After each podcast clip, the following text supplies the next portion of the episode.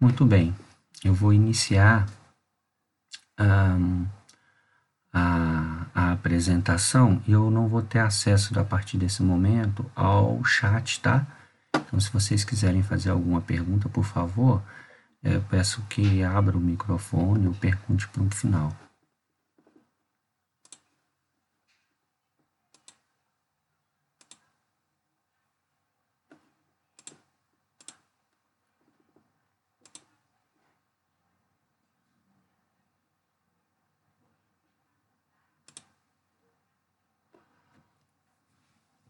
Favor, é,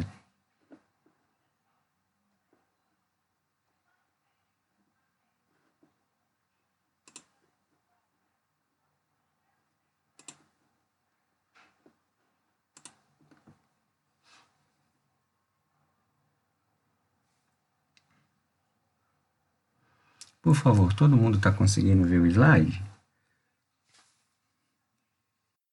Ok, obrigado, Vitor. Bom, ótimo. Quando a gente fala de estudos epidemiológicos, a gente tem essa primeira divisão de natureza didática e técnica, que são estudos observacionais e estudos experimentais. Né? Então, os estudos observacionais, quando a gente fala de epidemiologia analítica, é, como o nome está falando, a gente não tem ações de intervenção para modificar ao longo do processo de avaliação é, a natureza do trabalho, ou seja, é, eu não faço é, intervenções então a gente tem duas naturezas dentro dos observacionais, que são os longitudinais e os transversais. Um estudo observacional transversal é um estudo que faz uma avaliação em um único momento ao longo da linha do tempo. Então, é, eu vou, por exemplo, até o Jardim Zoológico de Belo Horizonte, coleto o soro lá dos primatas e faço uma avaliação, por exemplo, da presença de febre amarela nesses animais. É, estudos ecológicos, eles também são estudos transversais, à medida que eu pego uma informação não do indivíduo, mas de uma população em um único momento do tempo. Por exemplo, eu avalio a prevalência de acidentes por mordedura de cão é, na cidade de Belo Horizonte é, num determinada unidade de tempo. Os estudos observacionais longitudinais, por sua vez, eles fazem é, avaliações, eles fazem coleta de informação em mais de um momento ao longo do tempo. Então, eu pego dados de hoje e avalio, por exemplo, com casos e controles de pessoas que tiveram infarto agudo do miocárdio pego dados clínicos desses pacientes e vejo o que aconteceu. Né? Outra coisa que vocês estão é, vendo aí, é, eventualmente vocês podem encontrar nesse momento aí de pandemia, são os estudos de corte, quer dizer, é, tem se feito alguns estudos de corte, algumas pessoas falam coorte ou coorte, associados ao Covid, principalmente é, na área, por exemplo, da neurologia, hum, as pessoas estão tentando entender se pessoas que tiveram Covid em algum nível de intensidade clínica, desde assintomáticos até casos graves, quais são as sequelas que esses pacientes têm. Então, eu pego um grupo de pacientes, por exemplo, que foram positivos para Covid, mas não foram internados e comparo, por exemplo, com pacientes que tiveram resultado positivo para COVID é, e foram e receberam um tratamento, e receberam algum tratamento hospitalar, quer seja em CTI, quer seja em UTI, por exemplo. E vou acompanhando esse paciente ao longo do tempo, né? Então a gente já está falando de um intervalo de tempo aí desde que começaram os casos no mundo, a gente já está falando de um período um pouco maior do que um ano.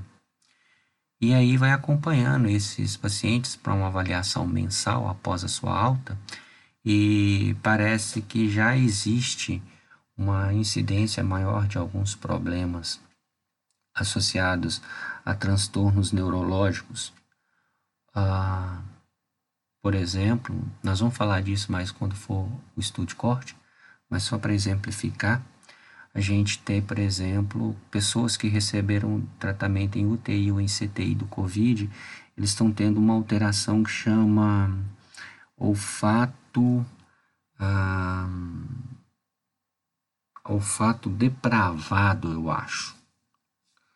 Vocês me perdoem que agora eu não estou conseguindo fazer eu não sou um do, eu não domino o idioma inglês, então não é que eu queira, porque às vezes a pessoa fala assim, né, não estou encontrando uma palavra no idioma português, mas eu não estou conseguindo encontrar é por incompetência mesmo, é? E, e, o que, que é isso? As pessoas começam a sentir odores que na verdade não estão no ambiente. É, e, e geralmente são odores ruins. Por exemplo, pessoa relata que está sentindo cheiro de peixe estragado é, outra coisa também que algumas áreas ah, associadas à, à, nossa percepção olfativa, ela está anatomicamente próxima a uma área do sistema nervoso central associado a lembranças. Então parece que pessoas que tiveram tratamento intensivo ou de CTI ou de ITI com Covid, elas estão tendo é, problemas de memória recente. E, e essa maior incidência de casos é, parece estar associado a alguma alteração que ainda não se sabe muito bem qual é, se é um problema anatômico ou fisiológico, enfim. Mas é, é, essa hipótese inicial, a proximidade anatômica do centro da memória recente com percepção olfativa. Quando a gente fala então de estudos transversais, voltando ao tema da nossa aula, é, existe um determinado tipo de estudo que é muito utilizado. Eu costumo dizer que ele é o, seria o primeiro passo para a percepção é, de um problema de saúde, porque ele é uma ferramenta de potencial é, descritivo muito boa. É o estudo seccional ou estudo de prevalência. O estudo seccional ou estudo de prevalência é um estudo observacional de natureza transversal, quer dizer, eu vou até a, a, população-alvo e coleto informações, e a partir da informação que eu coleto, eu busco as inferências epidemiológicas. É, eu vou dar um exemplo para vocês de um, um outro estudo seccional em saúde pública, é, por exemplo, avaliação a gente pode fazer estudos é, de avaliação de presença de cárie em criança em idade pré-escolar na cidade de Belo Horizonte. Então, como que eu faço isso? Eu coleto, eu faço um exame clínico odontológico de crianças em idade pré-escolar. É, eu posso usar creches, escolas públicas, escolas particulares para ter acesso a essas crianças mais facilmente faço o levantamento para que eu possa fazer melhor a minha inferência estatística. Geralmente eu associo uma segunda ferramenta. A mais comumente utilizada é o questionário, então eu posso pedir para a mãe ou para a professora responder um questionário a respeito de hábitos é, alimentares para tentar ver se essas crianças estão é, consumindo muito açúcar eu posso fazer levantamento da presença de flúor na água que essas pessoas, que essas crianças consomem e fazer associação.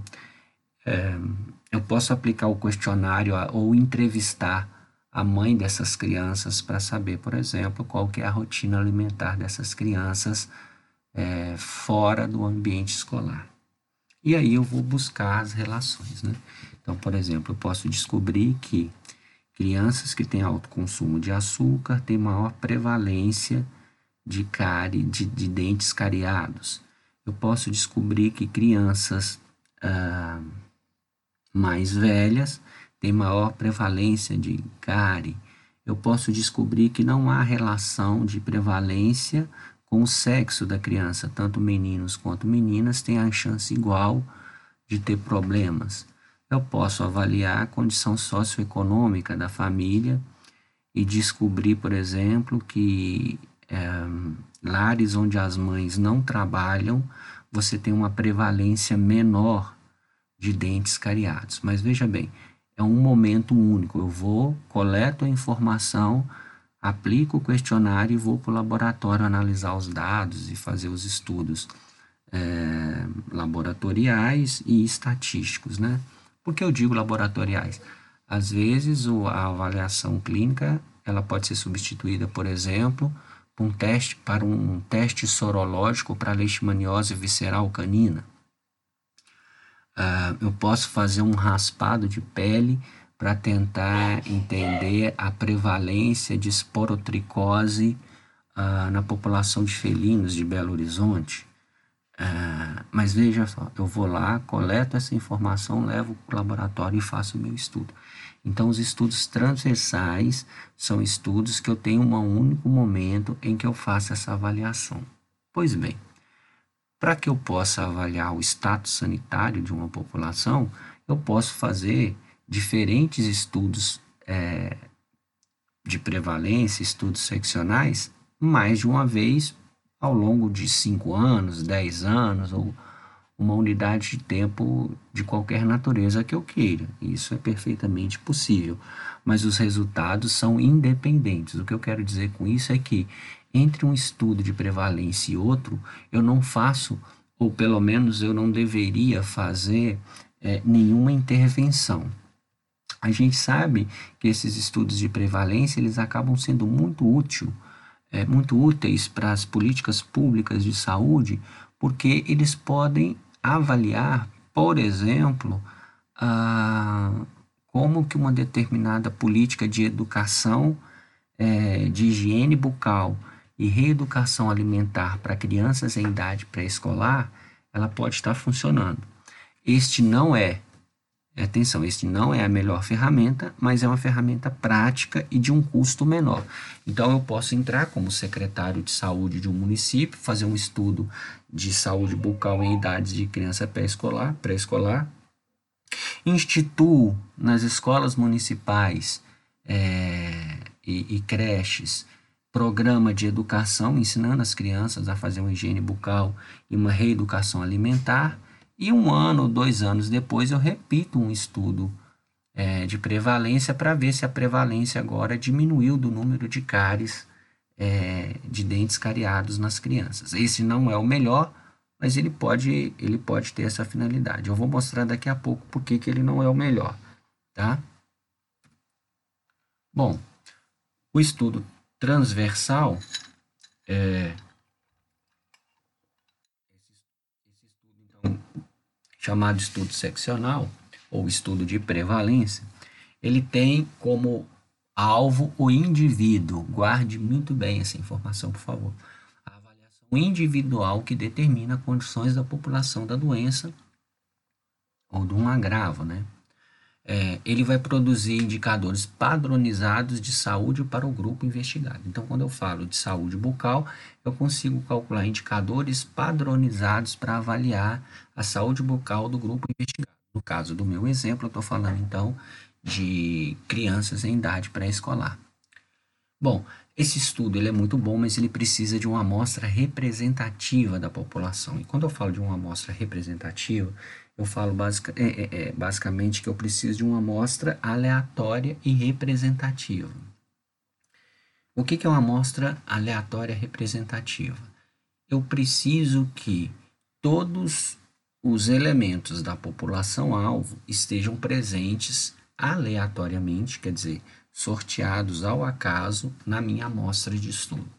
Eu costumo dizer que essa amostra aleatória é o que eu chamo de é, quando você vai lá no médico, ele dá uma amostra grátis, né? Então você, você recebe lá quatro comprimidos gratuitamente de um determinado analgésico para você iniciar o tratamento. É exatamente igual o produto que você compraria lá na, na farmácia em quantidade menor.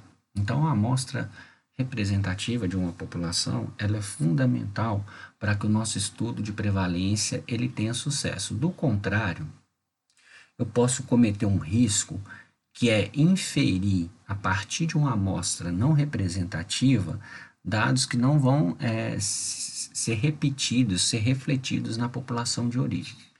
Eu vou dar um exemplo. ah, muitas vezes, por uma questão logística ou econômica, a gente precisa delimitar é, a nossa amostra. Eu vou fazer um trabalho, por exemplo, de estudo de prevalência de esporotricose na cidade de Belo Horizonte. E aí, eu vou coletar informações de clínicas veterinárias é, particulares que atendam felinos com problema de pele. Então, eu vou procurar alguns proprietários de clínica para que eles é, colaborem com o meu estudo e eles vão coletar a amostra e eu vou fazer uma amostra, eu vou fazer o, a citologia e a leitura desse print da pele desse paciente e vou dar um laudo para ele. Em troca ele vai deixar eu usar as informações, ok? Isso é um problema que demonstra é, a não representatividade da minha população, porque é, nem todas as pessoas que têm felino levam o animal a uma clínica particular para receber atendimento. Então, isso pode ser um problema. É, eu preciso estar ciente disso para poder interpretar os meus resultados. Eu posso fazer um trabalho como esse que eu acabei de descrever metodologicamente? Sim, sem problema algum. Ele é representativo da cidade de população felina de Belo Horizonte? Não, de forma alguma. Mas ele traz um resultado que pode colaborar, inclusive, para que as, as, o poder público faça intervenções. Então, ao invés de falar que eu vou fazer um estudo de prevalência de esporotricose em felinos de Belo Horizonte, eu vou falar uma delimitação da minha população-alvo estudo de prevalência de felinos de Belo Horizonte que procuram atendimento particular em clínicas veterinárias. Pronto, resolvi o problema. Então, muitas vezes, se eu não consigo ampliar a minha amostra para uma representatividade da população, a estratégia inicial, pessoal, é você delimitar a população do seu estudo. E quando eu delimito a população do estudo, eu digo também que eu estou delimitando as inferências dos resultados que eu vou, que eu vou analisar. Eu posso falar o seguinte: olha, as pessoas estão trazendo os felinos para as clínicas particulares e apresentamos aqui um resultado de 30%. Provavelmente isto está sendo superestimado porque é um grupo de, de, de tutores que tem recurso para levar o animal até a clínica. Mas percebe-se que é uma doença presente na população de felinos e que merece mais cuidado, estudo e atenção. Outro cuidado que eu tenho que ter é de, num estudo como esse que eu estou descrevendo, pessoal, é trabalhar com clínicas de diferentes regiões da cidade de Belo Horizonte. Por que eu falo regiões? Regiões no sentido de distribuição socioeconômica. Lamentavelmente, isso acontece praticamente no mundo todo. A distribuição geográfica é uma representação da distribuição econômica. O que eu quero dizer com isso é que quando tem uma população pobre morando perto de uma população rica, isso é uma alteração urbana, né? Você vai olhar uma favela, um aglomerado, uma vila próximo a um bairro rico. a gente vai lá naquela praça JK, a gente vê isso, né? prédios chiquérrimos de um lado da praça, um, um custo de metro quadrado muito alto, e no outro lado da praça a gente tem um aglomerado, uma vila ali que compartilha o espaço da praça. Né? Então eu preciso ter uma distribuição que me permita ter clínicas de poder aquisitivo alto, poder aquisitivo médio e poder aquisitivo baixo. Do contrário, eu tenho que delimitar ainda mais a minha população de estudo. Estudo de esporotricose em felinos atendidos em clínicas particulares da Regional Centro-Sul da cidade de Belo Horizonte, ok? Fiquem atentos a isso, porque às vezes vocês pegam uma. Oi? É, no caso, se for, então, se não for algo né, particular, se, por exemplo, baseado em dados da prefeitura. O, resultado do trabalho é mais confiável. A confiabilidade ela vai estar presente em qualquer circunstância, desde que eu faça corretamente a delimitação da minha população de interesse. É, você vai encontrar eventualmente um título de um artigo assim, ó, estudo de estudo de prevalência de displasia coxofemoral em cães da raça é, pastor alemão no estado de Minas Gerais. Aí você vai olhar a metodologia, você vai ver que a pessoa analisou chapa radiográfica de quadril de cães pastores alemães na cidade de Belo Horizonte e, por exemplo, na cidade de Governador Valadares. Isso é um erro. É, isso não pode ser representativo da, do Estado. É, e muitas vezes os relatores não, não, dão, não dão percepção a isso. Então, isso é algo que precisa ser cuidadosamente percebido num texto, em especial de artigo científico, porque do contrário, a pessoa está, eu diria que, valorizando em demasia, ela está extrapolando a partir da amostra dela uma população que ela não, não representa com a amostra com a qual ela tem, ela tem trabalhado. Por outro lado, você precisa tomar cuidado hoje de ordem prática, que é o seguinte: quando a gente faz um estudo de prevalência, de esporotricose na regional centro-sul de Belo Horizonte, tem, a, tem, tem periódico que vai falar com você assim, não, isso aí é muito local. Nós não vamos publicar o seu trabalho, não, porque ele é muito específico de uma determinada região, de um certo município do Brasil. É, aí é preciso você demonstrar muitas vezes, eu sou a favor disso, é, ou no texto ou ou para o relator da revista que ele pode estar errado. A gente pode estar falando, por exemplo, o seguinte: olha, é uma região que tem uma relevância. É, a gente tem observado uma verticalização nessa região centro-sul.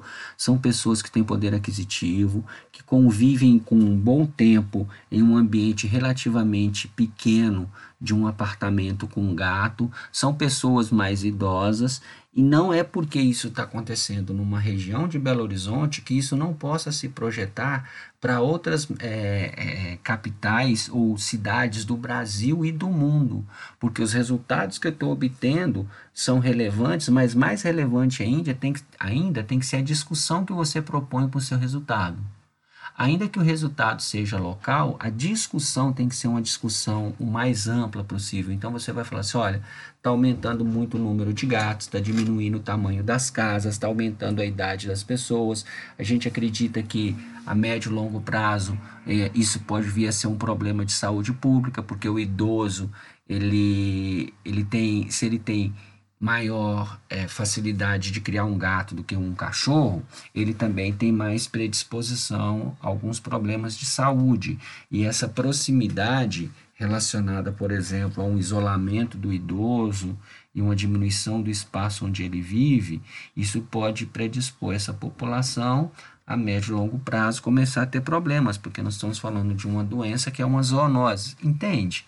Então você tem que ampliar você não pode restringir o estudo é, quando você não tem recurso financeiro ou logístico e você trabalha com uma área e um grupo, um subgrupo da população, você tem que saber com qual grupo você está trabalhando, as características epidemiológicas, para projetar para os seus resultados algo que vá além de uma simples descrição de, de casos positivos. Entendeu? Valor. Bom, como eu falei com vocês, o estudo transversal é, de prevalência, ele é uma ferramenta possível de se fazer associações, desde que eu concilie diferentes ferramentas.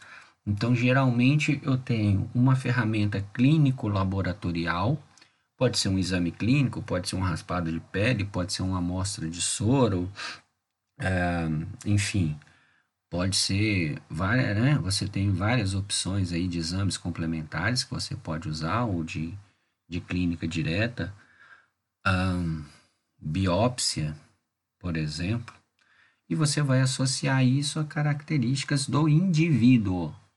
Toda vez que você for fazer caracterização do da população, nós vamos ver depois, é outro estudo, é o estudo de é, ecológico. Mas características individuais como sexo, idade, escolaridade, tempo que a pessoa convive com o animal, tamanho da residência em metros quadrados, renda, grau de escolaridade, é, esse tipo de coisa eu posso coletar numa segunda ferramenta, como um questionário ou uma entrevista, e a partir daí fazer as minhas relações.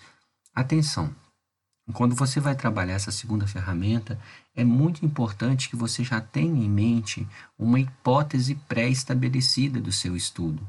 Do contrário, você corre risco de criar um questionário de 60 páginas, que ninguém vai ter paciência para responder, com um monte de pergunta que não tem nada a ver com uma hipótese inicial que você precisa ter. Então, você precisa, antes de desenvolver a sua ferramenta de associação, é ter um domínio teórico das características clínico-epidemiológicas da doença que você está estudando, para jogar informações referentes a essas características clínico-epidemiológicas na mensuração dessa ferramenta de associação, por exemplo, o questionário ou a entrevista.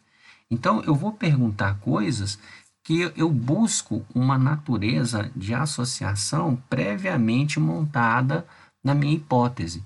Então, se eu estou falando de esporotricose, inicialmente eu não vou ficar perguntando coisas do tipo: se você tem contato com animal silvestre, é, você. É, deixa eu pensar aqui. Você tem contato com é, área litorânea, ou você tem contato com prática de esporte em ambiente aberto.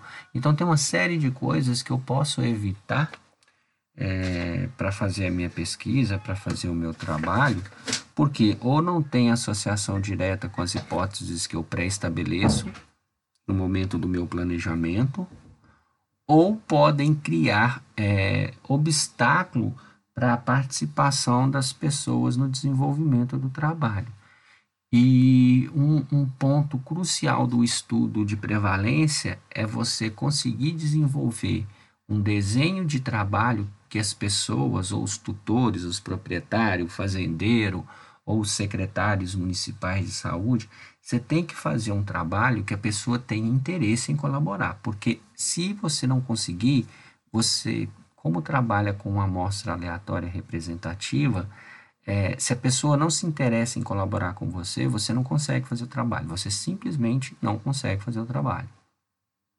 Se você quer fazer uma avaliação de estudo de prevalência de sorologia de leishmaniose em cães, é, perdão, em lobo-guará em cativeiros do Brasil, você precisa convencer os administradores de zoológico da importância do seu trabalho e mais, né? Você precisa ir além. O que, que o seu trabalho pode colaborar no desenvolvimento do trabalho dele? Porque se você começar a receber muita negativa, negativa, negativa, você perde é, a capacidade de fazer um estudo de prevalência. Bom, eu ia falar isso mais para o final, mas eu já vou aproveitar o gancho. O que, que acontece então se eu estou lá fazendo o meu mestrado e eu não consigo uma amostra representativa, ainda que delimitando a minha população-alvo? Aí, ao invés de usar o termo prevalência, você vai falar em estudo de frequência. Um estudo de frequência é a mesma coisa que um estudo de prevalência? Não. O estudo de frequência, ele demonstra a presença ou ausência da doença ou do agravo, ele consegue fazer uma quantificação disso, mas por não haver representatividade da população alvo, ele tão somente descreve e frequência está associado à descrição, prevalência está associado à representação na população ok? Então, se ao final do seu trabalho, né, do seu mestrado, você tem prazo para defender, você não conseguiu uma amostra é, representativa, ainda que delimitando. Ah, você, ah, mas isso acontece? Gente, acontece demais, né? Chega um aluno lá e fala assim: Ah, professor, eu quero que você calcule uma amostra, porque eu vou fazer um estudo de prevalência de tumor de mama em gatas. Aí eu viro para o menino e falo assim: ah, Você vai fazer isso como? Ah, eu vou pegar os gatos que são atendidos aqui no Hospital Veterinário da UFMG. Aí eu falo com ele assim, ô menino, deixa eu te perguntar, mas vem muita gata aí com problema? Ih, professor, eu estou fazendo estágio aí, todo dia chega três, quatro gatos com problema para a gente fazer biópsia, não sei o quê. Parece uma praga dos infernos. Quando o menino começa o trabalho, os gatos com problema de tumor some tudo. Desaparece da vida da pessoa. Ah, como é, lei do Murphy. Então, o que eu quero dizer com isso é que esses estudos eles estão relacionados à natureza casuística. Se você quer fazer um trabalho como esse que eu acabei de falar, o que, que eu recomendo? Ao invés de pegar pacientes atendidos, se resguarde em, por exemplo, um banco de laudos de histopatologia da, da instituição. Então, às vezes, com, só com o banco de laudos você consegue uma amostragem, porque lá no laudo vai estar a idade do animal, é, se é pelo longo, se é pelo curto, algum contato que você pode ligar e fazer uma entrevista por telefone, de repente um e-mail onde você pode entrar em contato e pedir para a pessoa responder um questionário com o Google Sala de Aulas, mas você já tem algo inicialmente estabelecido, tá? Então é é algo que é um plano B que vale a pena você tomar cuidado. Não conte sempre com a, a, a casuística do, da doença que você quer estudar num hospital, num posto de saúde, uh, porque você pode. Você está colocando muita ficha na aleatoriedade do evento, né? Quer dizer, se você realmente vai fazer isso, você tem até que saber se existe uma sazonalidade na apresentação. A gente sabe que existem doenças sazonais. Então, se você vai buscar um problema que é sazonal, você tem que ir buscar ele no momento onde ele é mais frequente, tá? Outra coisa que você tem que tomar bastante cuidado é a determinação de fatores de risco e medidas de associação, porque, como eu falei, se você não está bem caracterizado qual é a hipótese por trás do seu trabalho, é, eu costumo dizer o seguinte: matematicamente, uma correlação com valor de P de 5%, quer dizer 5% de erro, significa que se eu tiver um questionário avaliando a associação de 20 variáveis, tamanho do animal, o peso do animal, tamanho do pelo, a cor do olho, onde ele mora, qual a idade do dono, e você tiver 20 variáveis, existe a probabilidade de uma você encontrar uma relação de associação. E às vezes a relação de associação que você encontra, ela não é uma relação biológica. E você vai ter dificuldade de explicar por que, que sei lá, por que, que gatos com pele clara têm mais prevalência de esporotricose do que gatos de pele escura, de pelo escuro. Tá? Então é preciso ficar atento a isso. Bom, como eu falei, nós estamos conversando aqui, nós estamos falando de uma medida pontual no tempo, então eu vou lá, coleto a informação e faço o estudo. Eu preciso de uma amostragem geralmente mais complexa e planejada. É, a sensibilidade e a especificidade do teste que eu estou aplicando, ela precisa ser reconhecida no animal e no rebanho. Rebanho entenda-se aqui população, tá? Por quê? Porque se eu estou fazendo um estudo transversal, por exemplo, de tuberculose bovina é, nos rebanhos leiteiros do sul de Minas, pessoal, eu preciso saber qual é a sensibilidade e especificidade do teste que eu estou aplicando. Veja bem, existe sempre a probabilidade do resultado negativo ser falso. Existe a probabilidade de um resultado positivo ser falso. Então, eu preciso saber sensibilidade e especificidade, porque além da probabilidade de eu estar classificando corretamente o animal, eu preciso ter uma probabilidade de classificar corretamente o rebanho.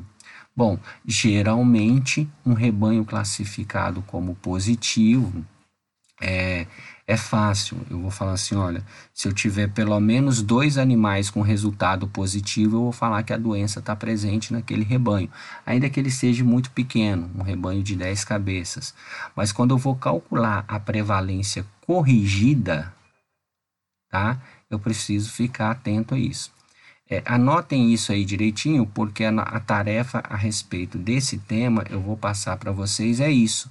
Vocês fazerem pesquisa em, em artigo científico para vocês encontrarem é, para vocês me apresentarem um resumo de artigos científicos que toquem nesse tipo de problema, ou seja, como que sensibilidade e especificidade são características de diagnóstico que eu preciso considerar na hora de calcular a prevalência ou de animal ou de rebanho ou rebanho população, tá?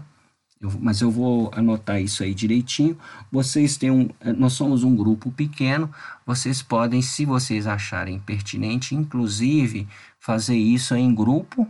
Cada um manda o seu resumo, mas vocês podem, se achar é, pertinente, vocês podem fazer uma pesquisa e selecionar o artigo e todos vocês é, apresentarem um único artigo, tá?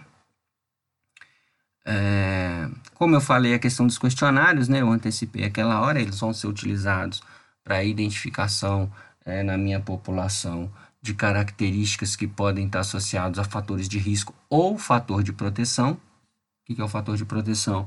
Quer dizer, será que o, o, o, animal que é vacinado, o cão que é vacinado para leishmaniose visceral canina, ele tem na vacina um fator de proteção? Será que essa vacina ela protege tanto quanto o uso, por exemplo, de repelentes?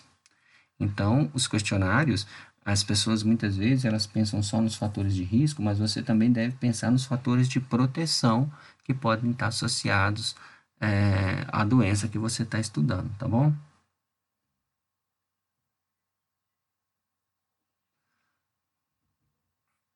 Aqui eu vou apresentar algumas vantagens, aplicações e desvantagens.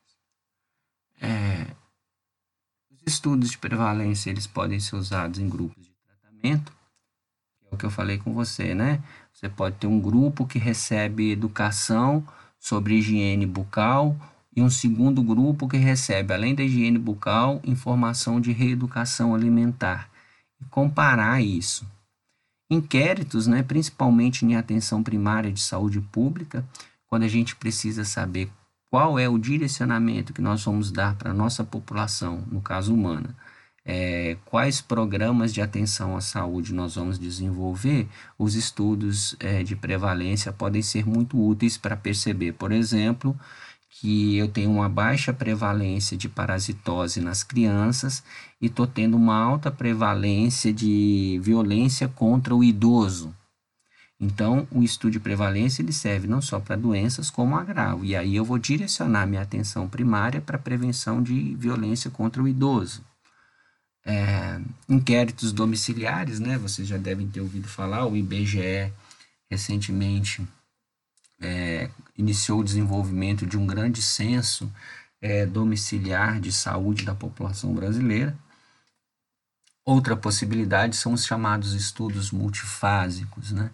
Onde você tem interesse em compreender uma determinada doença em todo o território nacional, como que está acontecendo agora com o Covid no Brasil.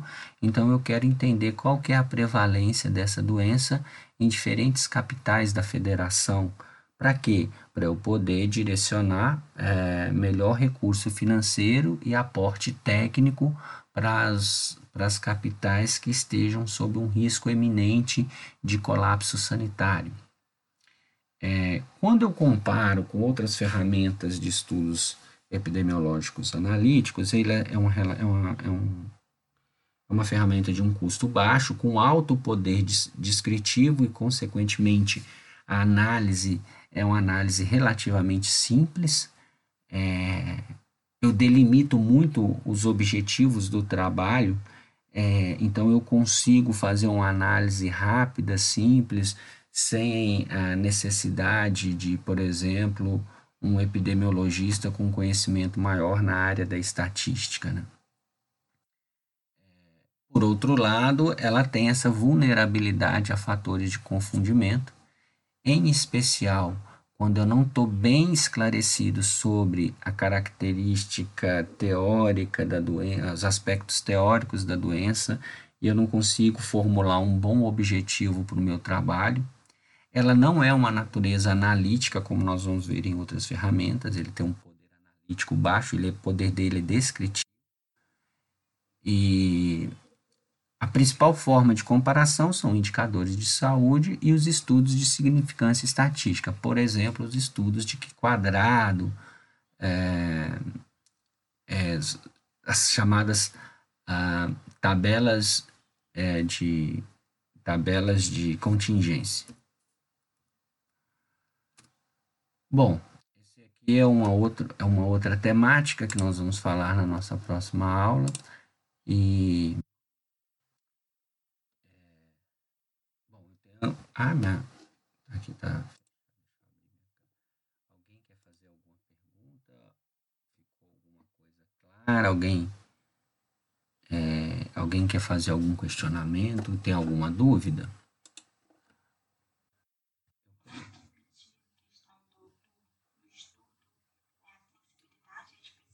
Ah, tá. Eu vou falar. Quando você. Tá. Quando você faz um. Tá, mas eu vou colocar lá tá, pra gente depois da aula, eu vou tentar detalhar isso, tá, Bianca? Mas quando a gente tem um estudo de prevalência, você tem uma ferramenta de diagnóstico. Essa ferramenta pode ser um, uma avaliação clínica, um teste sorológico, um raio-x, um ultrassom. Mas para qualquer que seja a ferramenta de análise, a gente tem uma probabilidade de erro de classificação que é de natureza estatística. Quer dizer, você tem sensibilidade e especificidade de um teste, e isso está associado a capacidade que o teste tem de diagnosticar corretamente um positivo verdadeiro ou um negativo verdadeiro. Então, quando eu faço um estudo de prevalência, eu preciso ter uma ciência muito clara do poder de diagnóstico do meu teste, porque do contrário eu posso cometer erros de classificação. Por exemplo, se o meu teste ele tem é, muitos falsos positivos, eu preciso ter ciência disso para descontar na hora de calcular a prevalência.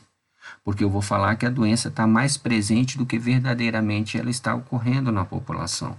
Por quê? Porque eu não trabalho com a população toda, eu trabalho com a amostra. E ao trabalhar com a amostra, eu trabalho com inferência. Então, preciso ajustar o valor da prevalência calculado da minha amostra para a população do meu interesse. Ou o contrário, né?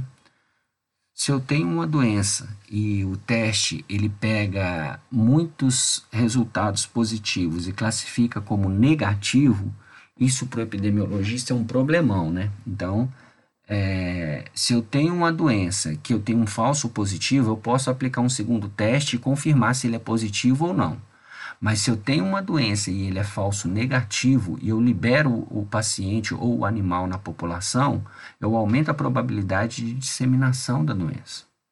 Então, essas são características que precisam ser consideradas na hora de calcular a sensibilidade e a especificidade de um teste, quer seja para o indivíduo, quer seja para a população. Então, se você tem um, se você tem um, um, um felino, né? Você tem um gato de estimação e ele está com um problema qualquer e você faz um teste e ele dá positivo, você vai perguntar para a pessoa, para o pro profissional assim, mas qual que é a chance desse teste estar tá correto? Qual que é a chance desse teste estar tá classificando corretamente o diagnóstico que você está dando para o meu, pro meu gato? Porque, sei lá, eu vou gastar muito dinheiro para fazer um tratamento. E se não for isso? É, Identificar a sensibilidade e especificidade de um teste está associado a responder essa pergunta. Entendeu? Quanto mais sensível é o teste, menor a chance de dar um falso é, negativo. Né? Isso é o que vocês vão responder para mim na atividade. Conversar e tal. Não, mas é por aí. Mas, eu, mas a discussão é por aí mesmo, Bianca. Identifica aí. Ah, é? Ah, então, aí, ó. É isso mesmo.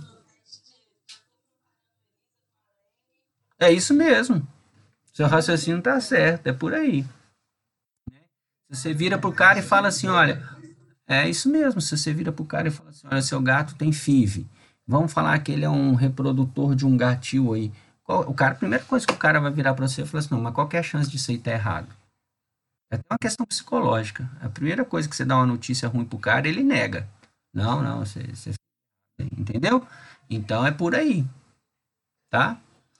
O que a gente faz para pegar um, um gatil é, e, e falar o seguinte: olha, os gatinhos que são vendidos nesse gatil são todos livres de FIV. Como que eu consigo fazer isso? E o cara vai vender isso na hora de vender o filhote. Ele vai falar assim: olha, a doutora Bianca, ela é responsável técnica pelo meu gatil, e, e aqui nós somos livres de FIV. Como que você consegue afirmar isso? Tá? Então é por aí. Falou. Pessoal, alguém quer perguntar alguma outra coisa?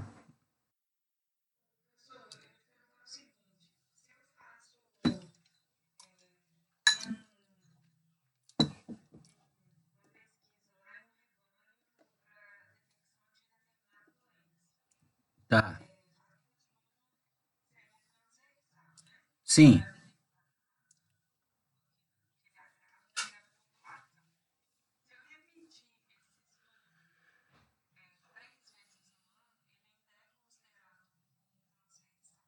Ele é. Sim, sim. Se você for aplicar, por exemplo, outras ferramentas de avaliação, Mariana, e intercalar é, sobre é, entre um exame e outro, por exemplo, um programa de educação sanitária para o criador de bovino de leite, nosso objetivo é diminuir quantidade de células somáticas no leite e a gente vai começar ensinando o cara a manejar melhor os animais. Você pode usar essa ferramenta para ver se o seu programa deu certo? Pode, mas não é a mais recomendável.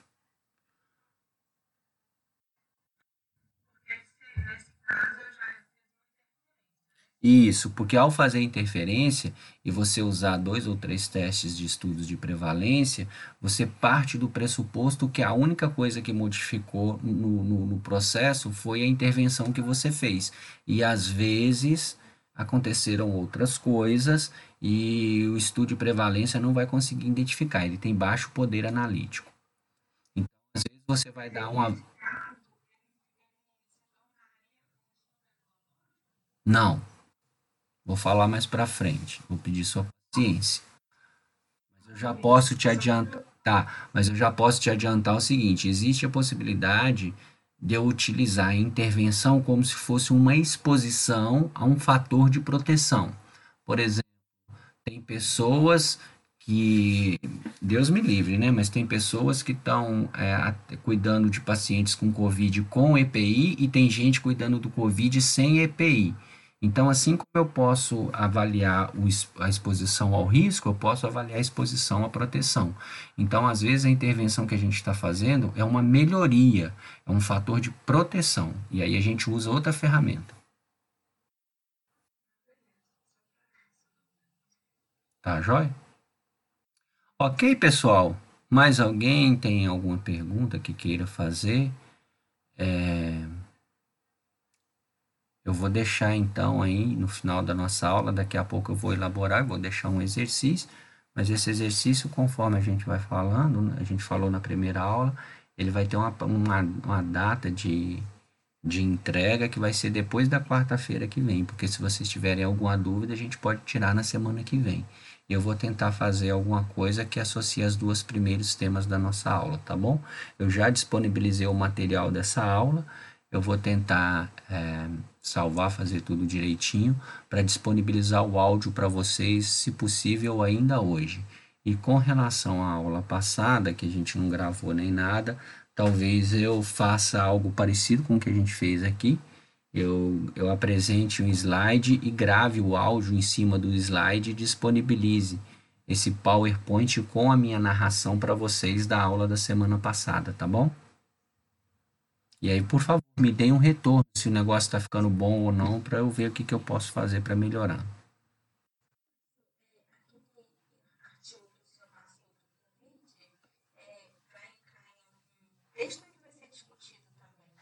Artigo do Covid, desculpa.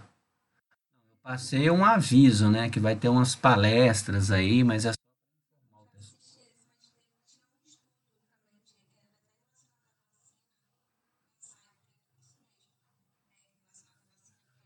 Ah, eu acho que isso aí foi o seguinte, foi o professor Rafael que postou, isso aí é material dele. Eu acho que não foi. Eu vou conferir e te dou um retorno, mas eu acho que é um material que o professor Rafael está disponibilizando para vocês lerem antes e no dia da aula conversarem e discutirem sobre isso. Quando é postado, aí tem o professor que postou ou o aluno. Aí você confere lá, mas acho que foi o Rafael, não fui eu não. Tá? Ok, pessoal? Mais alguém quer perguntar alguma coisa? Não? Bom, então é isso. Boa leitura para vocês. É, e a gente vai conversando aí ao longo da semana, qualquer dúvida que tiver, tá bom? Muito obrigado e até semana que vem. Tchau. Até mais.